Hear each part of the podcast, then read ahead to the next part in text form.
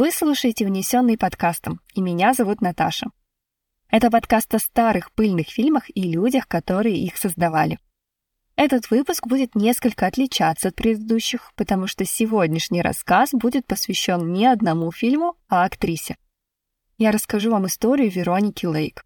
Она была самой востребованной голливудской актрисой в 40-х годах. Но вы же помните предыдущий выпуск? Голливуд — это очень темное место. Вот еще одно доказательство. Если сейчас кто-нибудь говорит о блондинке времен классического Голливуда, большинство, скорее всего, подумает о Мерлин Монро или Грейс Келли. Пожалуй, сейчас Веронику Лейк помнят только поклонники этой эпохи или настоящие киноманы. Но в свое время она была иконой и законодательницей моды. Ее прическа была не просто изюминкой. Вероника создала настоящий тренд. Платиновый блонд, волнистые пряди которого прикрывают один глаз. Эту прическу называли «игра в прятки», и если вы погуглите фотографию Лейк, вы сразу поймете, о чем речь. Ну или просто загляните в наш телеграм-канал, там я уже заботливо собрала все фотоматериалы для вас.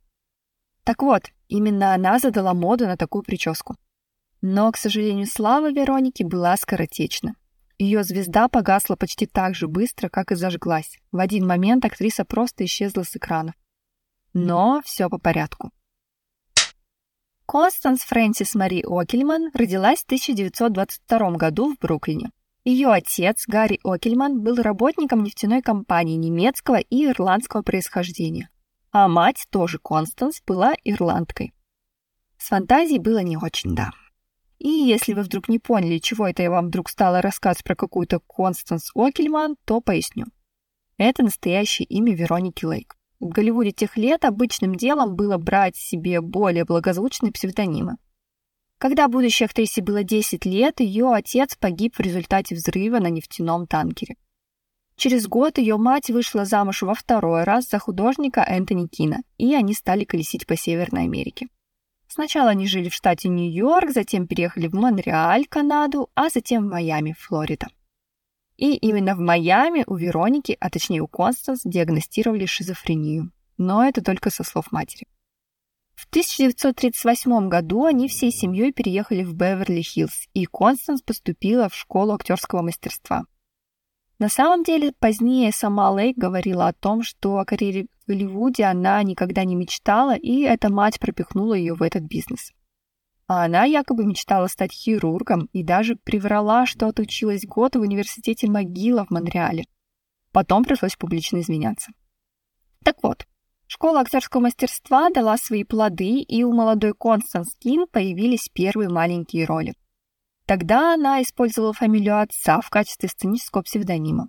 И ее первым большим серьезным фильмом стала картина «Мне нужны крылья». Она стала отправной точкой для карьеры Вероники Лейк. Да, уже под этим псевдонимом. Его придумал именно режиссер этой картины, потому что ему не нравилось, как звучит настоящее имя.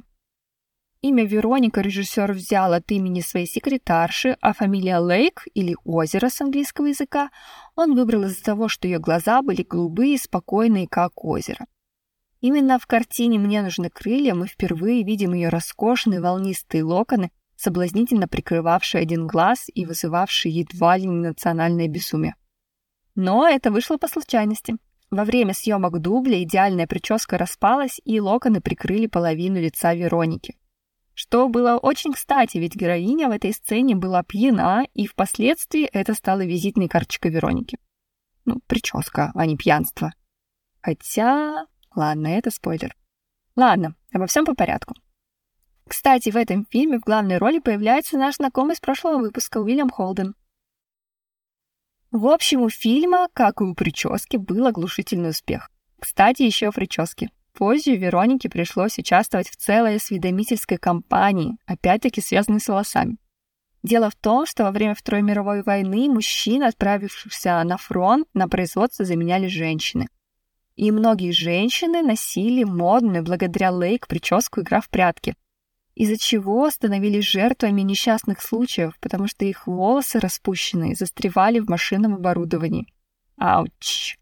Правительство даже обращалось к студии Paramount с просьбой сделать Веронике другую прическу на время войны.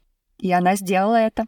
В военные годы Лейк действительно отказалась от игры в прятки и появлялась с собранными волосами, что сразу прославило ее как очень патриотичную американку. Как мало для этого иногда нужно. Но вернемся немного назад. «Мне нужны крылья» моментально сделали 19-летнюю Лейк звездой. 1942 год стал невероятно успешным для актрисы. И следующей большой ролью Вероники стал фильм «Странствие Салливана». Ее роль в этом фильме обозначена была просто как девушка, и сюжет фильма в том, что один комедийный режиссер решает снять драматический фильм «О, где же ты, брат?». И чтобы вдохновиться и проникнуться духом настоящей Америки, он решает проехать всю страну в нищенском рванье и с одной монетой в кармане. То есть хочет на себе прочувствовать, что такое бедность и лишение. Ну и во время своих приключений он встречает очаровательную блондинку. Кстати, короткий забавный факт. В 2000 году Итан и Джоэл Коэн сняли фильм «О, где же ты, брат?». В главных ролях там снялись Джордж Клуни, Джон Туртура и Тим Блейк Нельсон. И да, это якобы тот самый фильм, который снимал персонаж странствий Салливана. Такая вот пасхалочка. Обязательно смотрите эти фильмы в связке. А еще во время съемок странствий Салливана Вероника была на шестом месяце беременности – но об этом знала только костюмерша, легендарная Эдит Хэт. Она специально сшила костюмы, скрывавшие положение Лейк, которая боялась лишиться роли из-за беременности. Режиссер, когда все выяснилось, был не слишком рад, и его можно понять, ведь на съемках было много физически активных сцен, которые могли нанести вред беременной девушке. Следующей картиной в карьере Вероники стало «Оружие для найма». Фильм «Нуар», где она впервые сыграла на одном экране с Алланом Ладом, который стал ее частным партнером на съемках. Публике очень понравились их совместные сцены, и поэтому Paramount снова сняли их вместе в ленте «Стеклянный ключ». Это тоже была частая фишка студии в то время. Если вдруг какой-то актерский дуэт выстреливал, химию между ними эксплуатировали, снимая вместе снова и снова. Один из ярких примеров такого были Мирт Лой и Уильям Паул, которые снялись вместе в 14 картинах. Так вот, студия видела похожий потенциал у Вероники Лейк и Алана Лада. Ну и одна из причин была в том, что Вероника была одной из немногих актрис, на фоне которых Алан выглядел высоким. Но вы же не успели забыть про стандарты красоты, да? Рост Вероники был 157 сантиметров, а у Алана 168, и он был намного ниже большинства актеров того времени. Далее вышла картина «Я женился на ведьме», ставшей, пожалуй, одним из самых успешных фильмов в ее карьере. Тут уже обошлось без лада, кстати. На самом деле, главную роль в этом фильме изначально должен был играть Джоэл Макри. До этого он играл главную роль в «Страстях Салливана», но тот слился с проекта, сказав «Жизнь слишком коротка для двух фильмов с Вероникой Лейк».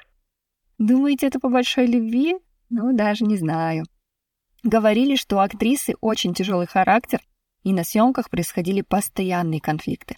Но, кстати, потом, в 1947 году, Макри все-таки снялся с Лейк в фильме «Шомпол». Видимо, не так уж и коротка жизнь.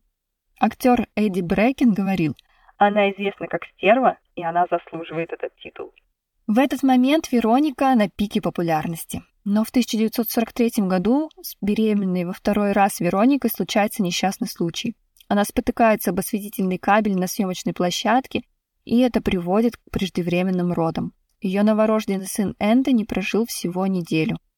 Это подорвало брак Вероники с первым мужем Джоном Детли, и они расстались уже через месяц после этого. И на самом деле это в целом оказало очень негативное влияние на всю ее жизнь. У Вероники появляются проблемы с алкоголем, а ее бунтарская натура и некоторая неустойчивость, которые до этого уже вызывали немало скандалов с другими участниками съемочного процесса, заставляют некоторых думать о том, что у нее еще и ментальные проблемы. Но это не безосновательно. С 1944 по 1946 год у Вероники была серия посредственных фильмов, за эти два года она снялась в шести картинах, и именно с этого момента ее звезда начала гаснуть. И в том числе виной тому была и сама Лейк с ее поведением. Все-таки ее репутация актрисы, с которой трудно работать, не слишком помогала ей. Многие говорили, что она ведет себя как мужик, много пьет, заявляется на съемке нетрезвая или с сильным похмельем. Но именно в этом году Вероника воссоединяется с Аланом Ладом в фильме «Нуар. Синий Георгин». С тех пор, как они снимались вместе в последний раз, Лат успел стать одним из самых главных актеров Парамаунта, но даже у него были трудности при работе с Вероникой. И хотя сама Лейк была счастлива, что ей досталась наконец-то хорошая и большая роль, сценарист фильма Рэймонд Чендлер не был впечатлен ее игрой. Он даже называл актрису Мороника Лейк, или в моем вольном переводе Придуроника Лейк. Но все же картина стала первым большим успехом актрисы за два года и в целом это самый большой успех в ее карьере. После этого Вероника и Алан сыграли вместе в картине «Сайгон». В первый раз это был не фильм-нуар. Лента оказалась кассовой, но вот отзывы были смешанными. А, и, кстати, это был фильм, в котором наконец-то вернулась легендарная прическа Вероники. Но триумфальный камбэк продлился недолго. Следующие два фильма «Святые сестры» и «Разве это не романтично» оказались настоящими провалами – что привело к тому, что студия Paramount не стала продлевать контракт с Лейк. И Вероника становится фрилансером и снимается в двух фильмах для других студий.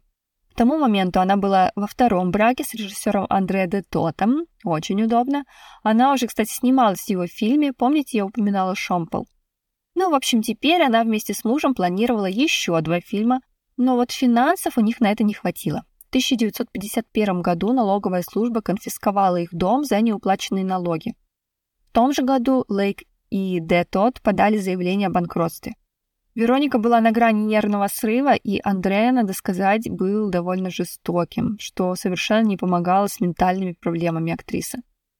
Она ушла от мужа и улетела из Лос-Анджелеса в Нью-Йорк, оставив его с их двумя совместными детьми.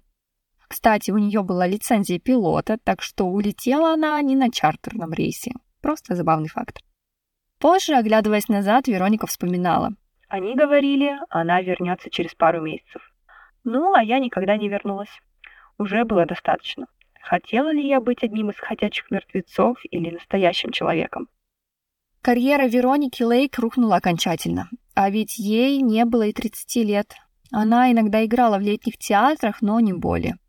Продолжить работу на телевидении ей тоже не удалось. Вероника переезжала из одного дешевого отеля в другой, и даже была несколько раз арестована за пьянство в общественном месте и хулиганство. Она вышла замуж в третий раз за композитора Джозефа Аллена Маккарти, но этот брак продлился недолго, всего 4 года. А в 1962 году репортер Нью-Йорк Таймс обнаружил Веронику, которая работала официанткой в отеле на Манхэттене, в котором она же и жила. Работала она под именем Конни Де Тот, а на вопрос, почему она взяла за такую работу, Вероника ответила – мне нравятся люди, мне нравится говорить с ними. Прям бизнесмен, который таксует для души. И, кстати, ее коллеги не знали, с кем они работают. Она держала свое голливудское в прошлое в секрете от всех. Вот так сюрприз был. История оказалась такой хайповой, что внимание общественности вернулось к Лейк. После этого она даже некоторое время снималась для телевизионных шоу и вернулась на театральную сцену. Правда, у людей создалось впечатление, что Вероника бедствует. Интересно, с чего бы это? И фанаты даже стали присылать ей деньги, которые та всегда отсылала обратно. Даже Марлон Брандо, узнав о положении Вероники, прислал ей чек на тысячу долларов, который она поставила в рамочку и демонстрировала всем гостям. Ну, у кого-то дома сувенирчики из поездок по Европе, а у кого-то чеки от Марлона Брандо. Впрочем, все было не так плохо. Сама Лейк говорила, что снимает номер за 190 долларов в месяц, а стал бы бедствующий человек так жить? Ну, трудно сказать, Вероника.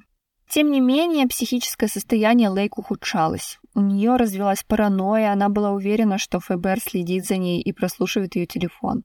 Люди, знавшие Веронику, не могли поверить, что такая красавица превратилась в измученную официантку с гнилыми зубами, грязными волосами и с опухшим от алкоголя лицом.